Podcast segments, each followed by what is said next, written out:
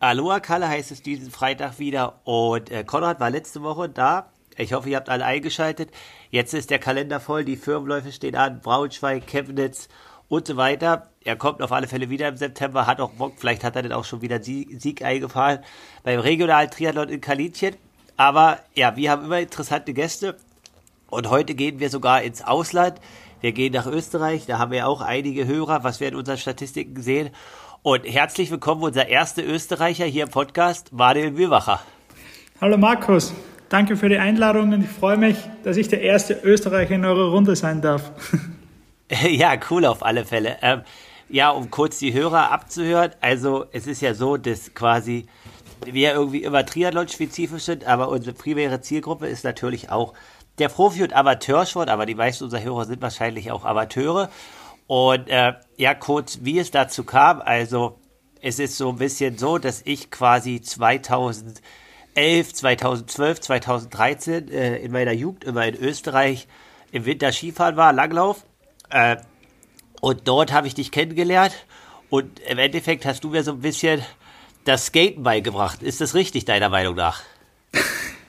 Ja, also beigebracht. Ich glaube, wir haben uns gegenseitig ein bisschen geholfen, ja. Wir sind am Vormittag oder über den Tag langlaufen gegangen, eben mit Skaten. Da durfte ich dir ein bisschen helfen und dafür hast du mich am Abend schön im Schwimmbad abgezogen, hätte ich mal so gesagt. Ja, also es war auf alle Fälle richtig cool und es war auch echt cool, die Möglichkeiten da bei euch zu haben in Österreich, da quasi äh, irgendwie eine gute Trainingsgruppe zu haben, äh, da in der Therme zu schwimmen und einfach über Top-Leutenbedingungen. Und äh, ja, du, man hört es schon, also du hast den Triathlon relativ ambitioniert auch betrieben und äh, warst da auch gut unterwegs. Ähm, genau. Und du warst dann auch quasi, was waren deine längsten Distanzen, die du gemacht hast? Ja, also ich war also großteils eigentlich auf, auf der Kurzdistanz, äh, Sprint und Olympisch unterwegs.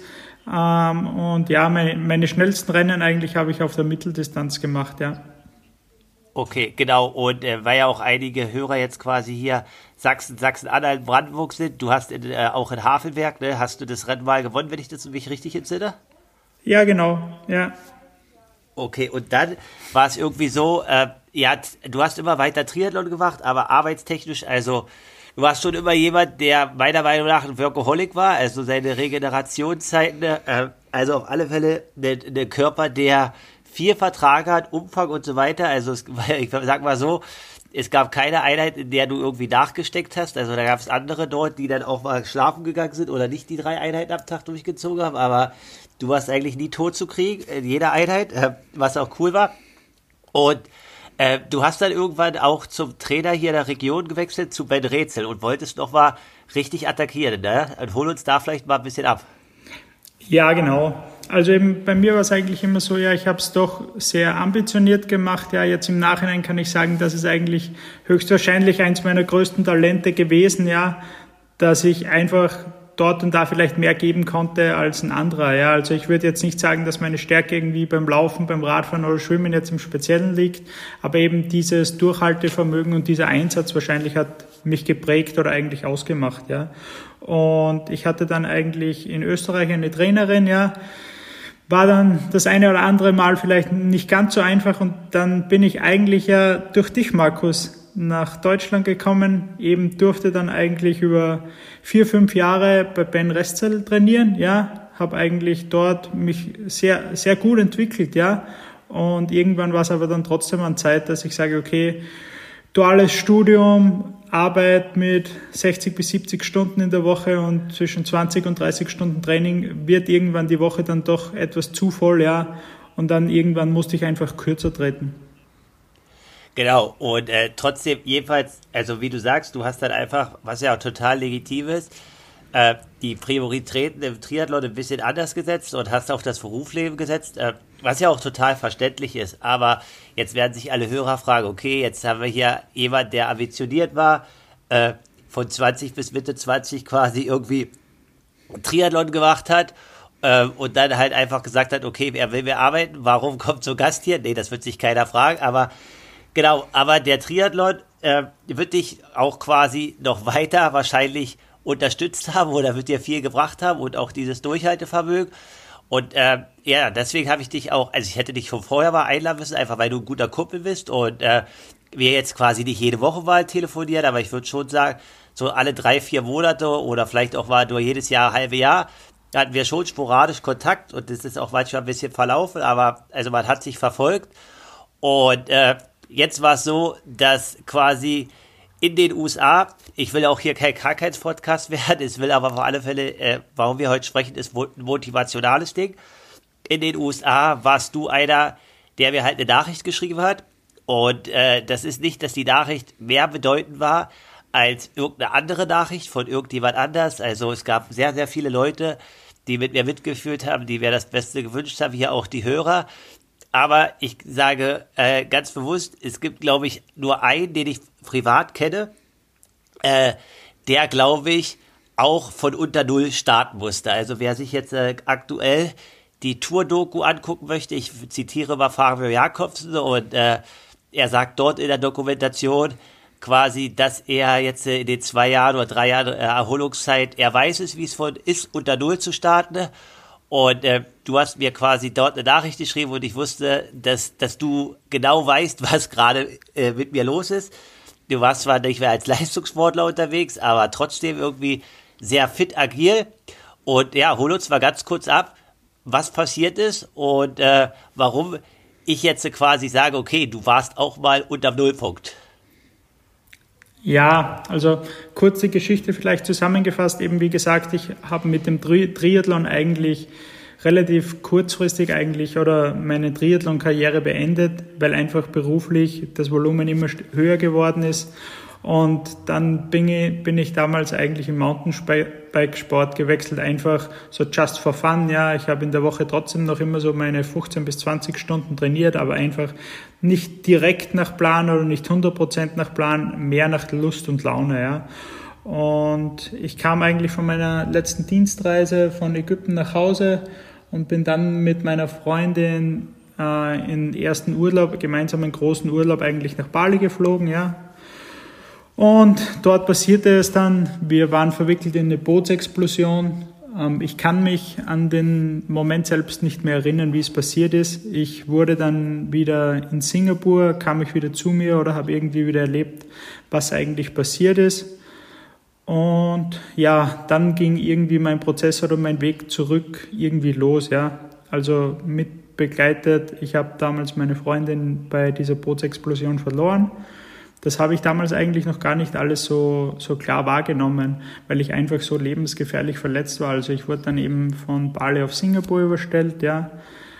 Dort wurde dann bewusst, also ich hatte ein Polytrauma, ich hatte sehr komplexe Brüche an meinem Knöchel mit offene, offener Bruch, Zertrümmerungen und so weiter, ja. Dann nach Tagen wurde eigentlich festgestellt, dass auch mein dritter Lendenwirbel zertrümmert gewesen ist, ja, und dadurch eigentlich Lähmungs Lähmungserscheinungen im linken Bein waren. Und ja, so ging mein Weg eben los. Ich war dann tatsächlich eigentlich eineinhalb Jahre ans Bett gefesselt. Ich konnte eigentlich mein linkes Bein so nicht verwenden. Und ja, so startete ich. Aber ich kann mich bis heute noch exakt erinnern, ich bin, der Unfall war am 15. September und Anfang Oktober bin ich 2016 wieder zurückgekommen. Aus, aus Singapur wurde ich überstellt nach Salzburg. Und ich kann mich noch genau erinnern, wie ich am 10. Oktober war. Damals, glaube ich, habe ich den ersten oder zweiten Hawaii-Titel von Jan Frodeno beobachtet und das hat mir so, mir so viel Motivation gegeben, ja, und dass ich am selben Tag noch wusste, ich bestelle mir wieder einen Zeitverrat oder sonst irgendetwas, egal ob ich jetzt gehen kann oder wie es weitergeht, aber das hat mir einfach diese Motivation geschenkt, ja, nie aufzugeben oder eben diese Ziele weiter zu verfolgen. Genau, um jetzt die Hörer jetzt hier ganz kurz noch abzuholen, wir gehen auch noch ein bisschen weiter in die Geschichte ein. Die Geschichte ist auf alle Fälle positiv, ist auch auf alle Fälle eine Heldengeschichte, deswegen kommt sie auch hier. Äh, du bist jetzt äh, die letzten zwei Jahre den Ötztaler Marathon gefahren. Äh, nimm uns da vielleicht mal ganz, ganz kurz mit und dann gehen wir wieder zurück. Einfach um jetzt mal hier das, den ganzen Drama mal mit einer eine positive Note zu geben. Ja, genau. Also eben, ich habe die Motivation nie aufgegeben, ja, und ich habe mir gedacht, okay, ich muss, hier, muss mir jetzt neue Ziele setzen, ja. Und mein erstes Ziel war für einen Österreicher, okay, ich will diesen Ötztaler Radmarathon fahren, ja. Mit versteiften Knöcheln, mit Laufen anfangs relativ schwierig. Aber Fakt ist, ich bin dann 2018 bin ich den Ötztaler Radmarathon gefahren bei 4 Grad. Wer den Ötztaler Radmarathon nicht kennt, der hat 235 Kilometer hatte und 5.500 Höhenmeter. Und auf mein linkes Bein aufgrund dieser Lähmung war doch noch sehr eingeschränkt und ich bin das mit einer Balance von links 32 Prozent, rechts eben der Rest, also eben 68 Prozent mit dem rechten Bein, bin ich eben die 5.500 Höhenmeter gefahren, eben bei 4 Grad Durchschnittstemperatur. Aber ja, es hat mich einfach motiviert und seitdem ist auch genauso mein Ziel, okay, ich fahre ihn wieder im kommenden Jahr und ich fahre ihn wieder schneller. Und eben ich bin damals gestartet mit 11 Stunden 45 oder so irgendetwas und eben heuer war ich auch wieder dabei und bin in heuer bereits in 9 Stunden, schlag mich tot, ich glaube 9 Stunden 40 oder so irgendwie gefahren, ja. Und ja, das ist, wenn du halt nie oder immer diese Ziele hast und nie irgendwie von Au vor den Augen verlierst, ja, kannst du bestimmt alles wieder schaffen. So ist halt meine Grundeinstellung. Ja, also definitiv und äh, da will ich auch gleich nochmal drauf eingehen, aber ich wollte halt quasi jetzt erstmal schon irgendwie sagen, okay, es ist mega krass, was du erreicht hast. Also es ist natürlich jetzt nicht irgendwie den Sieg und so, aber wahrscheinlich ist das äh, mehr wert und äh, jegliche Medizin kann das halt nicht fassen, was dir da quasi jetzt sportlich äh, was wieder wirklich ist. Und äh, ich bin auch davon überzeugt, du hast mir jetzt letzte Woche gesagt, du hast dir Laufband äh, gekauft und das auch irgendwann wieder, äh, du sagtest es, Jan Frodeno hat dich motiviert. Ich bin davon überzeugt, dass du irgendwann auch wieder an der Triathlon-Startlinie stehen möchtest und wirst, äh, weil du hast schon so viel erreicht. Und äh, ja, warum hast du trotzdem noch Bock auf Triathlon? Ja, es ist irgendwie diese Kombination aus allem. Oder wie gesagt, ich, ich schöpfe jetzt noch extrem viel Energie und Wissen auch äh, durch die Trainingsjahre, die ich eben bei Ben Restzell hatte. Einfach dieses strukturierte Training, ja. Also eben, ich konnte ja nicht mehr aufs Rad aufsteigen, ja. Und eben dieses Step by Step, dann bin ich mit Turnschuhen 20 oder 12 Kilometer gefahren, dann bin ich 100 Kilometer gefahren, dann bin ich wieder in Klickpedale eingestiegen und so weiter, ja und du bekommst trotzdem, also ich hatte zum Tiefpunkt irgendwie 50 Kilogramm noch, ja, und ich hatte fast 8 Zentimeter Beckenschiefstellung. Und genau das ist im Triathlon einfach die Kombination aus Schwimmen, aus, aus Laufen und auch aus Radfahren, das einfach deinen ganzen Körper trainiert, ja, und du kannst auf, auf Defizite in gewissen Bereichen einfach sehr strukturiert und detailliert ähm, reagieren und darauf drauf reagieren, ja.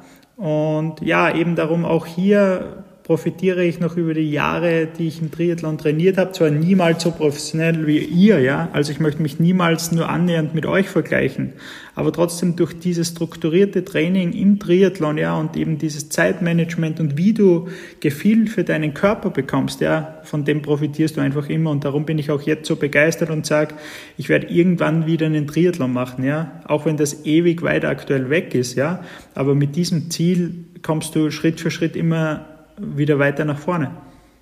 Ja, definitiv kann ich total nachempfinden. Äh, Thema Körpergefühl auch mega interessant. Also auch, auch ich, mich wurde gefragt quasi, ob ich irgendwie Schmerzmittel nehmen möchte und so weiter.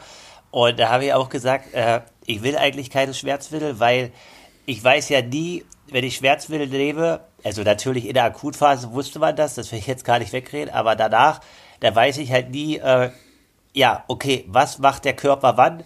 Wie reagiert er auf was, weil ich halt immer irgendwie den Input von außen habe.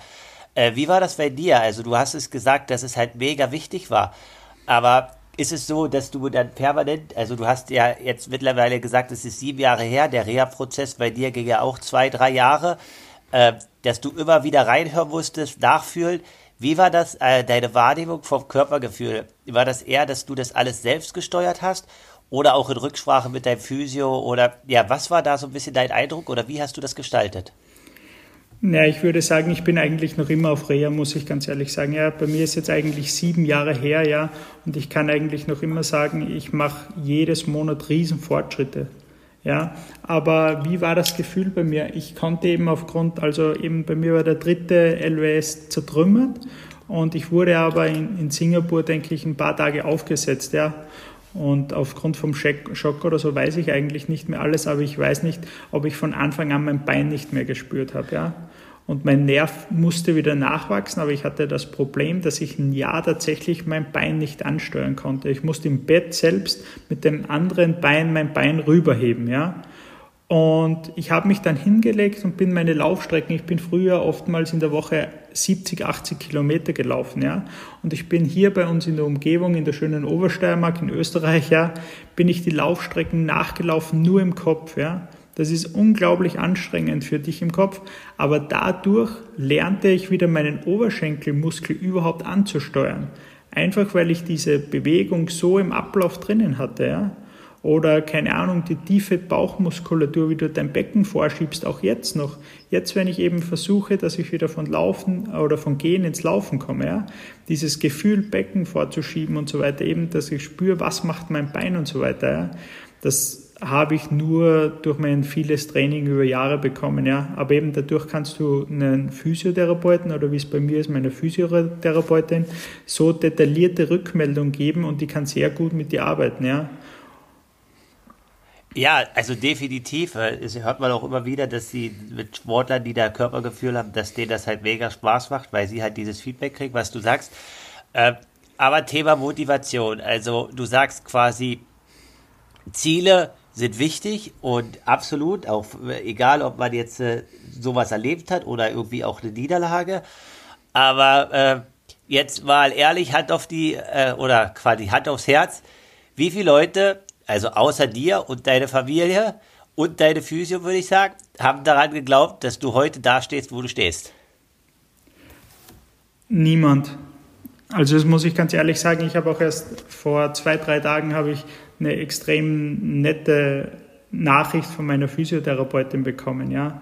Ich war ja tatsächlich, ich hatte teilweise die Diagnose von einer peripheren Lähmung, ja.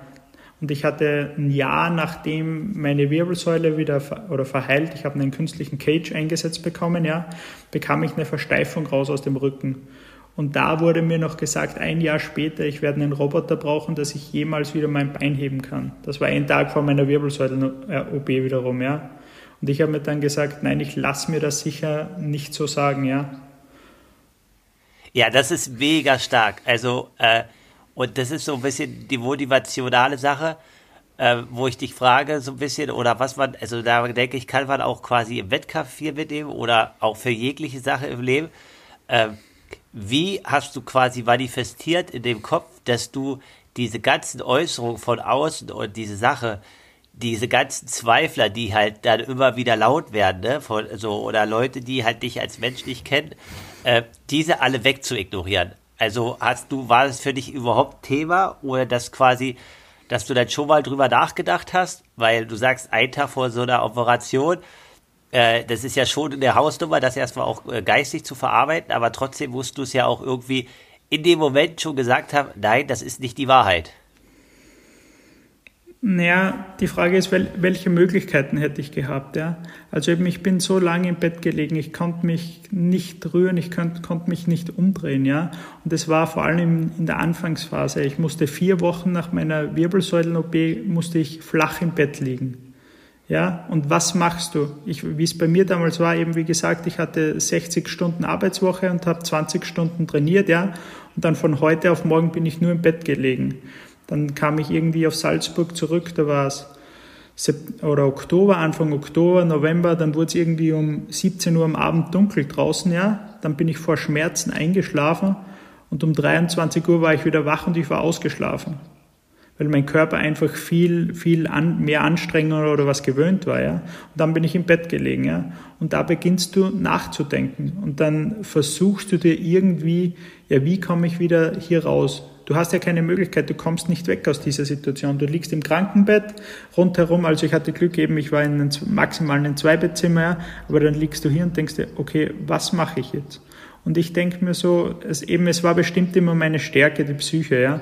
Aber so habe ich mir einen Weg für mich selbst zusammengebaut, ja, über eineinhalb, zwei Monate und dann im Anschluss eben ein ganzes Jahr, wie ich eben nur im Bett liegen konnte, ja. Und so habe ich mir selbst den Weg zusammengebaut, weil sonst, glaube ich, wirst du verrückt, ja. Also eben, wir wurden dann Monate später auch in Österreich im Krankenhaus und in Ärzte psychologische Unterstützung angeboten, aber ich konnte die gar nicht mehr annehmen, weil ich mir selbst so einen Weg gebaut habe, wie ich hier aus dieser Szene rauskomme, ja.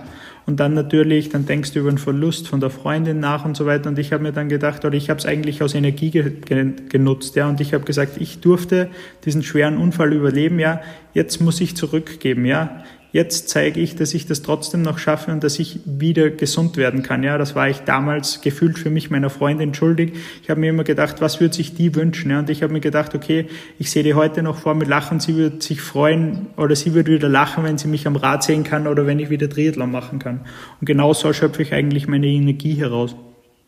Ja, das ist mega cool zu hören, dass äh, so, da kommen fast die Tränen äh, das so zu hören, dass, wie wichtig ist es halt, weil was du auch gesagt hast, ist, dass das Umfeld, äh, also vor allen Dingen Leute, die dir dastehen, da halt mit dir mitleiden und dass du dann halt da was gibst. Und äh, meiner Meinung nach ist es so, also es würde ich sagen, entweder du kommst aus so einer Sache raus, das haben wir auch relativ viele gesagt, oder du scheiterst. Es gibt, glaube ich, aktuell nur zwei Möglichkeiten oder wahrscheinlich ist es so, dass es nur die beiden Möglichkeiten ist. Siehst du das auch so oder siehst du auch so, dass es so einen Zwischenweg gibt? Ja, eben, ich kann nur immer meine Geschichte nachsagen. Eben, mir wird so oft gesagt, okay, Manuel, wie stark dass du bist oder sonst irgendetwas. Aber ich kenne keinen anderen Weg, ja. Also eben, ich sage, oder meine Geschichte ist, jeder andere, der mit 26 mit diesem Unfall in einem Krankenbett liegt, würde genau dasselbe machen wie ich und würde wieder kämpfen zurück, dass er gesund wird, ja. Aber soll anscheinend nicht so selbst oder selbstverständlich sein, ja. Aber für mich war es damals eigentlich der einzige Weg oder ich habe gar keine andere Option gesehen. Natürlich hast du immer wieder Tage, wenn du, es wirft dich immer wieder zurück. Also auch heute noch oder eben Jahre, du machst Steps nach vorne, du denkst dir, okay, gut, jetzt hast du es geschafft, jetzt geht's voran. Und eine Woche später liege ich wieder fast im Bett oder ich komme nicht auf, weil halt wieder irgendwie irgendeine Entzündung akut geworden ist im Bein, ja. Aber eben, ich glaube, diesen Kämpferwillen, werden aus meiner Sicht fast alle entwickeln. Also ich sehe mich da absolut als nichts Besonderes.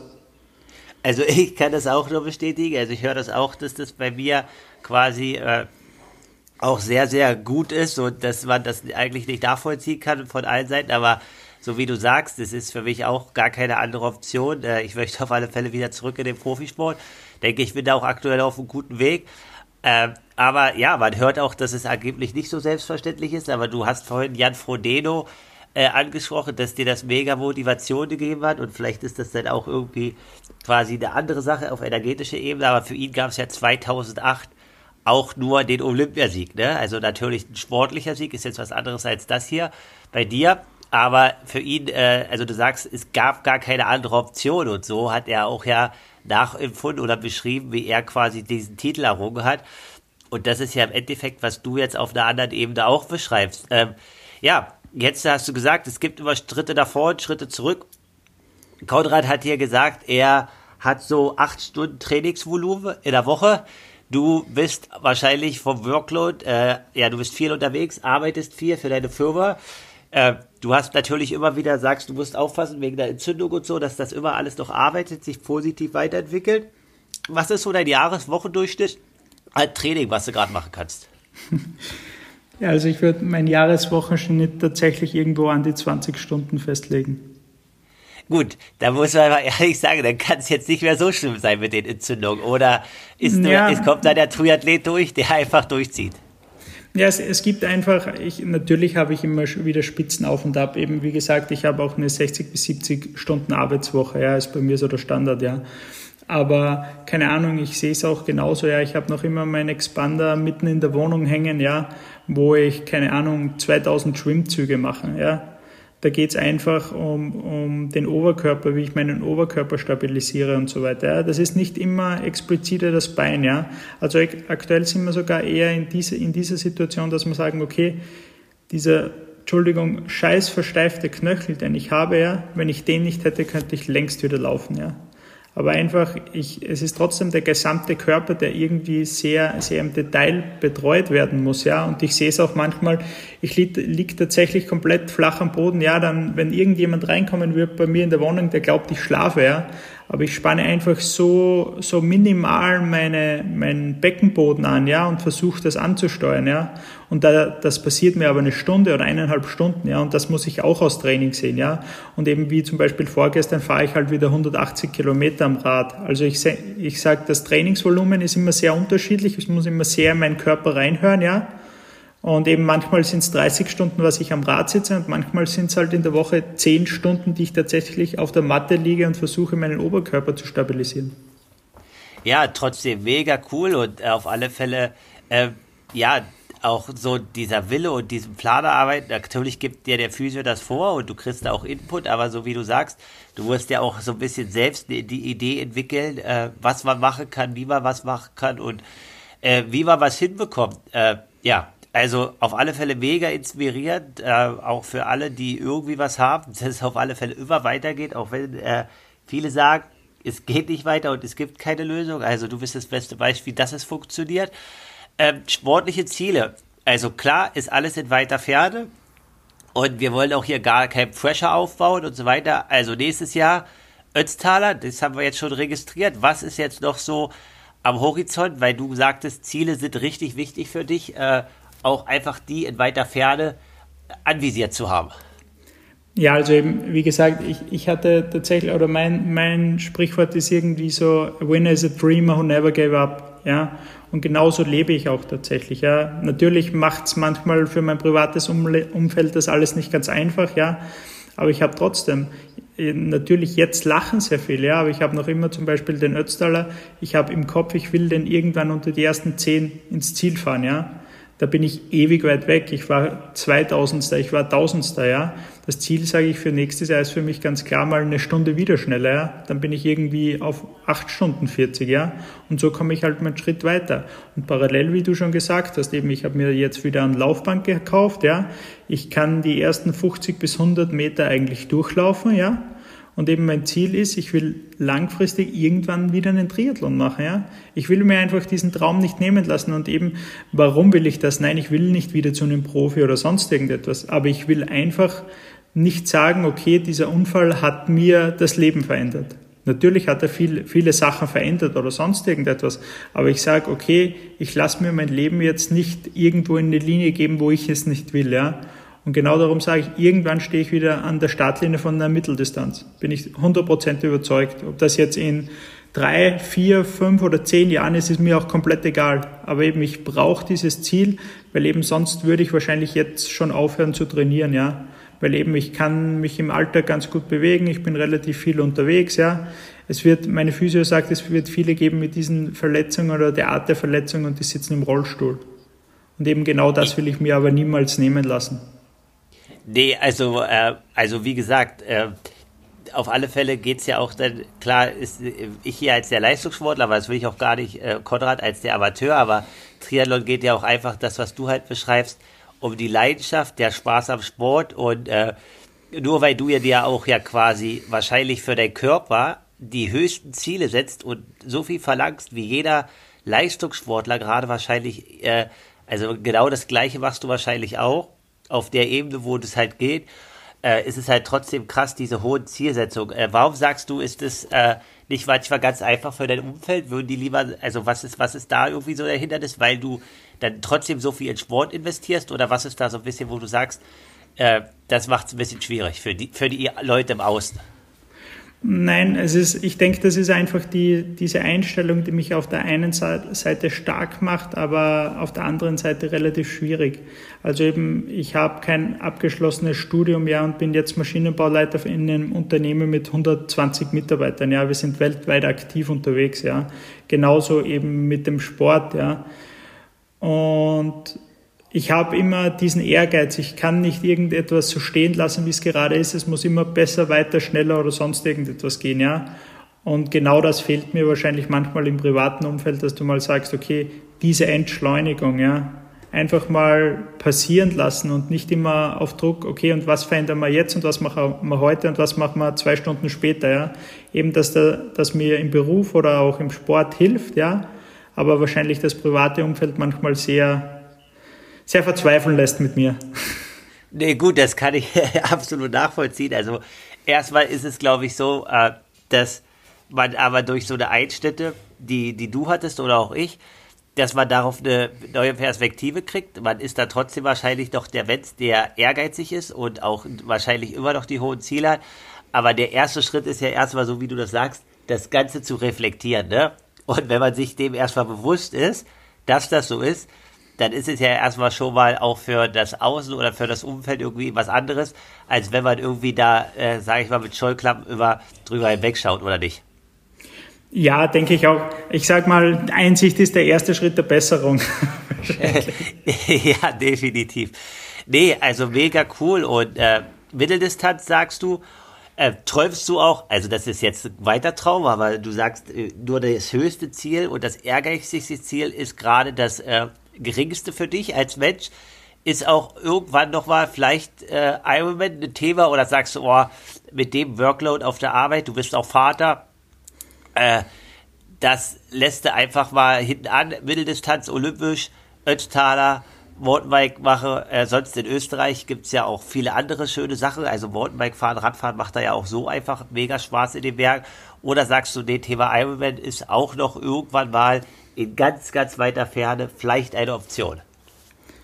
Ja, also eben die Träume, denke ich, gehören immer dazu, ja. Und eben, ich glaube, ich bin jetzt ein größerer Triathlon-Fan, als ich jemals war, ja. Keine Ahnung, wenn ich sehe, wie jetzt Rode übertragen wird oder sonst irgendetwas, ja, da fieber ich mit und ich, ich heule fast, wenn der Sieger ins Ziel kommt, weil ich mich so emotional mitfreuen kann, ja. Das ist etwas, das hatte ich früher nie, ja. Und ja, das begeistert mich schon, aber eben ich bin halt in dem Schritt dabei.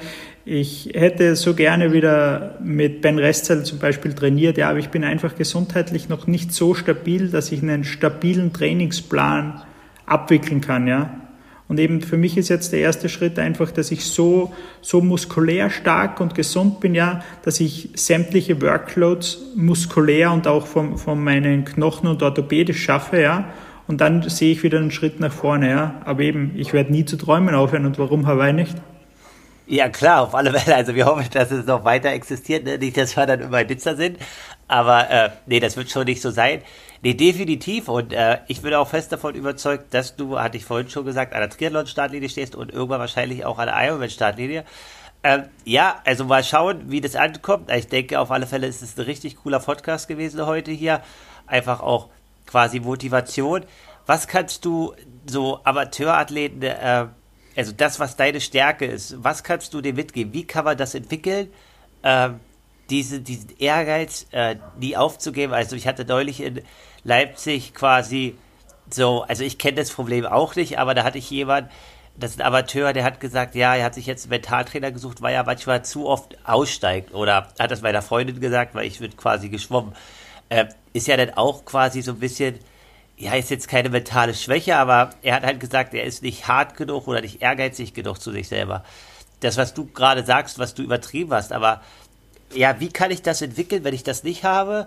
Oder was, wo muss ich ansetzen, deiner Meinung nach? Also, weil du hast ja auch Momente beschrieben, wo du zwei Optionen hattest, so, ne? Äh, ja, aber was, was, was ist so der Tipp, den du an Amateure da im Sport geben könntest?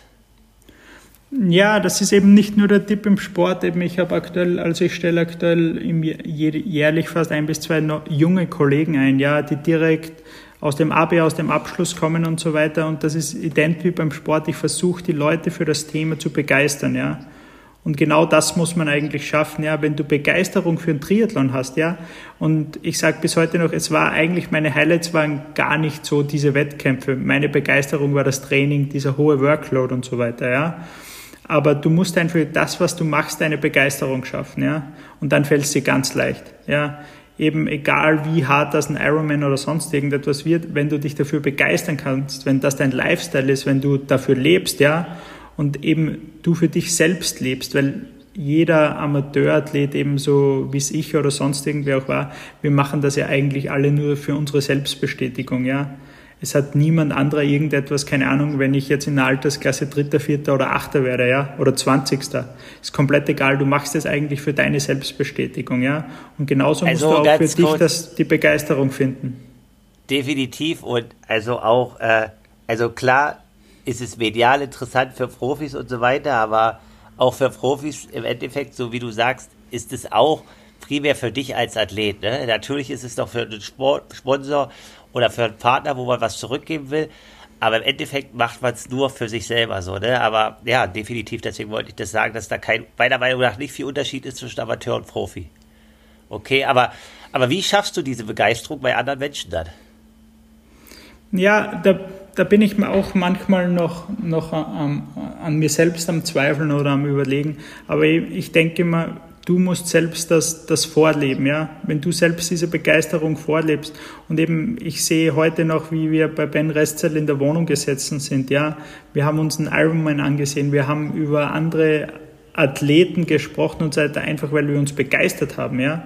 Wir haben niemals über irgendwelche Athleten gelästert oder sonst irgendetwas. Wir haben uns immer cool wird das der gemacht und was, was macht der und so weiter. Eben diese Begeisterung und dieses Interesse, ja. Und das musst du selbst vorleben. Eben, das haben bei mir Trainer eben wie Ben Restel, der lebt diesen Sport, ja.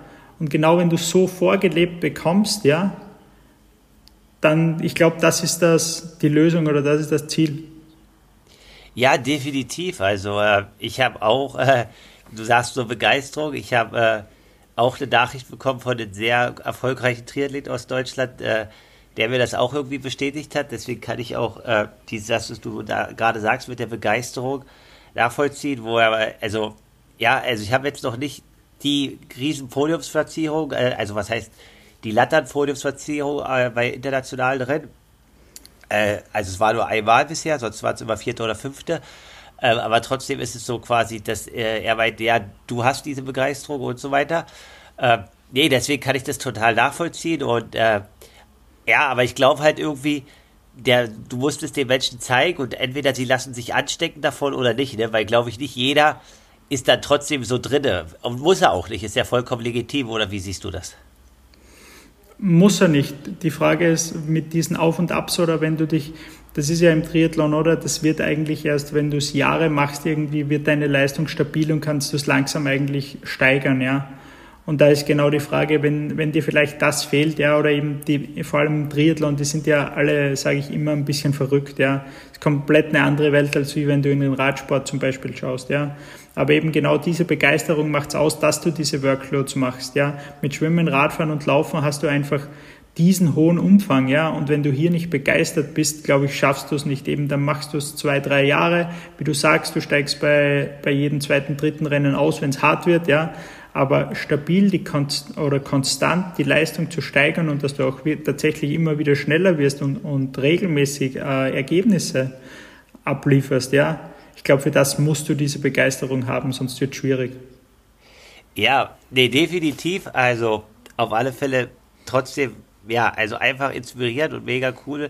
Also man spürt auf alle Fälle, dass du die hast und dass sie auch quasi trotz sage ich mal, der vielleicht verzögerten Lebenslinie bei dir äh, trotzdem noch in dir brennt und dass das Feuer immer noch nicht erloschen ist, was echt cool ist und was einen mega freut. Äh, gib uns mal ein Update. Hast du schon ein neues Zeitfahrrad dir geholt? Du hast gesagt, du überlegst jetzt demnächst eins zu holen. Ja, meine Begeisterung ist eigentlich, ich habe jedes Jahr ein neues Rennrad, ja, und eben mit dem aktuellen bin ich ganz zufrieden und ich bin tatsächlich am Überlegen oder am Schauen, ob ich mir irgend so ein neues Scott oder so, wo du, wo du sehr stabil in kleiner Position drauf sitzt, weil natürlich mit gestreckter, gestreckten Oberkörper ist für mich manchmal relativ schwierig, ja, mit meiner Wirbelverletzung. Aber ja, ist eine Begeisterung, einfach mal aufs Rad zu sitzen, Kopf runter und einfach zu drücken. Ja, mach das auf alle Fälle. Ich bin gespannt. Äh, halt mich auf dem Laufenden, ob du es da geholt hast. Ähm, ja, also ich muss sagen, wir haben jetzt hier roundabout 40 Minuten. Ich fand es einen richtig coolen Podcast, einfach so zu spüren, äh, wie jemand, trotz dass er ausgebremst ist, quasi weiterhin den Sport lebt äh, oder ja, dass auch dieses Feuer für den Sport ihn durch eine richtig schwere Lebensphase gebracht hat. Und das ist ja eigentlich, was der Sport irgendwie uns geben soll. Und äh, das hat er bei dir gemacht und macht es immer noch und auf alle Fälle echt cool dass du da weiter, weiter Gas gibst und ich freue mich total für dich. Äh, in dem Sinne, ja, ich danke dir, Manuel. Hast du noch irgendwas ergänzend? Nein, ich habe eben auch nur Danke bei dir zu sagen, ja, dass ich Teil dieses, dieses Podcasts sein durfte, ja, und ich hoffe, vielleicht gibt es irgendwo draußen Athleten, die, die, für die es auch nicht immer ganz einfach ist, ja, und dann denken sie, uh, what the fuck, der Markus hatte da so, so ein kleines Problemkind irgendwie mal bei seiner Seite. Ich höre dem vielleicht zu. Vielleicht kann ich einfach manchmal in schwierigen Situationen damit den Leuten Motivation schenken. Dann war es nicht ganz umsonst. Ja, wie gesagt, eben ich war nie dieser Spitzensportler, eben wie die du bis dato zu Besuch hattest. Ja, aber ich denke manchmal oder sehr viel, Andy Raylert, glaube ich, hat früher immer gesagt, oder 95 Prozent davon im Triathlon spielen sich oder 90 Prozent spielen sich im Kopf ab. Und genau wenn man manchmal in schwierigen Situationen eben genau an so, so eine Geschichte denkt, vielleicht geht es dann doch einfacher oder ist kürzer ins Ziel. Ja, definitiv. Also deswegen, also motivational äh, wirst du wahrscheinlich auch nicht das letzte Mal hier gewesen sein. Wir äh, laden dich auf alle Fälle nächstes Jahr wieder ein zu einem Update und äh, ja, also, und wenn es selbst nur 10, 20 Leute sind oder 30 oder vielleicht nur drei, wir wissen es nicht, äh, selbst dann ist schon geholfen und äh, mega cool, Manuel. In dem Sinne sage ich äh, Aloha Kalle oder in weiter Zukunft oder auch naher Zukunft, wir drücken den Daumen. Aloha Manuel, Koda kommt. Äh, Grüße nach Österreich. Danke, ciao. Ciao.